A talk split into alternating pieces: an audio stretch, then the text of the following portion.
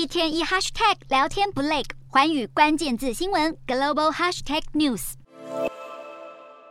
英国首相特拉斯闪电辞职，成为英国史上最短命首相。究竟谁会成为下一任保守党党魁，引发外界热议。目前被认为的可能人选有前财务大臣苏纳克、前国防大臣摩丹特以及现任国防大臣华勒斯。前阵子才下台的前首相强生也被认为有可能再次担任首相。前财务大臣苏纳克在上次的党魁选举中败给特拉斯，他曾经批评特拉斯的减税政策是同化经济学，会让经济成为自由落体。不过，也有党内人士质疑，当初苏纳克是带头跳船让前首相强生下台的人之一，他是否能够团结保守党仍有疑问。前国防大臣摩丹特也被认为是可能的人选，他在上次的党魁选举中排名第三落败，最后表态支持特拉斯。日前就有国会议员在向其他党员送的讯息当中，要求他站出来挑战特拉斯。现任国防大臣华勒斯的高人气也让他受到瞩目。在乌俄战争中，他积极支援乌克兰的立场让他广受好评。华勒斯二零一九年开始担任国防大臣，他在上次的党魁选举中放弃参选，一个多月前才被迫下台的前首相强生